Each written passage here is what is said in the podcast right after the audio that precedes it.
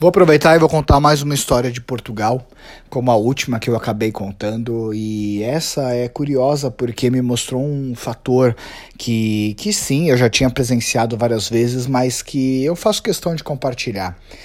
Uh, eu estava hospedado numa cidade chamada Sintra e estava hospedado numa guest house em Sintra. E por curiosidade, naquele dia, é uma cidade super turística, mas naquela ocasião uh, só tinha eu e a Natália dentro daquela daquela guest house. E a moça que atendia, a moça que cuidava do café da manhã, a moça que cuidava dos quartos, a moça que cuidava da manutenção. E logo depois de jantar na cidade, voltamos para aquela guest house e logo que a gente chegou, ela ofereceu pra gente um vinho do Porto pra gente poder tomar na sala. E a gente aceitou, foi, tava delicioso. E ela começou a contar um pouquinho da trajetória dela. E ela contou e naquele momento ela contou uma história que me chamou muito a atenção, porque o nome dela era Tchuvita e ela me falou que ela era filipina e que ela tinha vindo para Portugal há quatro anos atrás e estava trabalhando há quatro anos já naquela guest house, há quatro anos. E ela recebia por horas, onde ela trocava as horas dela e ela recebia um valor.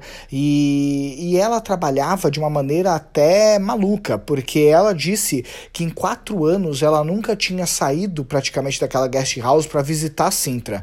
Por quê? Porque ela preferia ficar lá trabalhando, preferia ficar lá se dedicando ao trabalho. E aí, uma das perguntas que eu fiz para ela é, é, por que, que você faz isso, né? Por que, que há quatro anos você trabalha praticamente desse jeito, sem folga?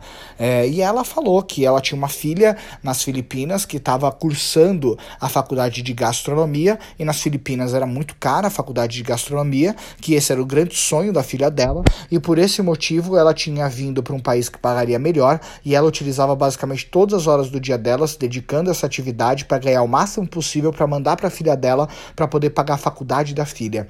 E aí que vem o grande ponto desse áudio, é a força do porquê, a força do motivo.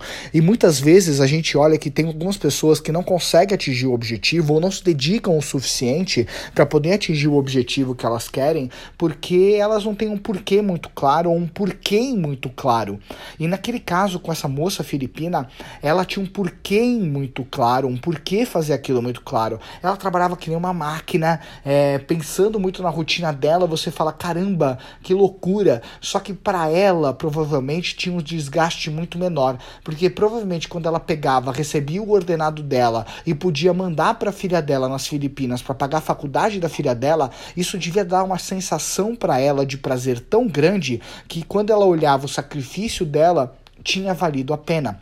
Então só tem um jeito de muitas vezes você ter um sacrifício muito grande olhar para ele e falar que valeu a pena. Se você também tiver um porquê muito grande, é um porquê muito grande. Porque quando você atingir esse porquê, porque quando você atingir esse porquê, é a hora que vai te dar uma satisfação tão grande que você vai olhar para trás e falar como valeu a pena esse sacrifício. No caso dela, claro que não era o mesmo caso que o meu, olhando pro porquê dela, de repente eu ia chamar ela até de maluca, mas cada um tem uma história, cada um tem um motivo para fazer o que faz. E no caso dela, o motivo para fazer o que faz era a filha, e era muito forte isso, porque imagina uma pessoa que há quatro anos, morando numa cidade super turística, com vários lugares muito bonitos, ela nunca quis sair da casa para poder muitas vezes visitar esse lugar, porque ela queria gastar todo o tempo dela dedicado a guest house, dedicado a essa atividade, para que ela pudesse ganhar o máximo possível, para que ela pudesse mandar o máximo possível de capital para a filha dela, para que a filha dela pudesse pagar a universidade, para que a filha dela pudesse ter um sonho. Então, se você quer uma grande dica,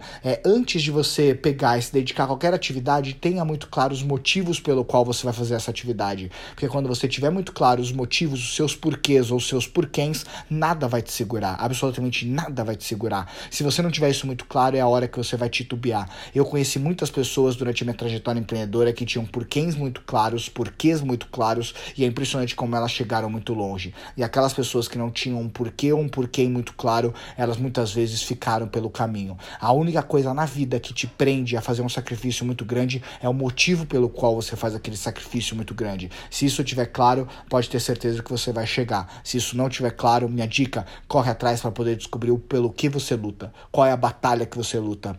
Quando a gente olha nas guerras no passado, guerras medievais, muitas vezes a gente olha hoje e fala por que, que essa pessoa fez isso, mas a gente entende que tinha muito claro um motivo para ela fazer aquilo. E quando você tem um motivo, é a hora que você vai para a batalha e você quer a vitória. E isso que você precisa ter claro todo dia antes de sair da sua sua casa. Por que ou por quem você luta?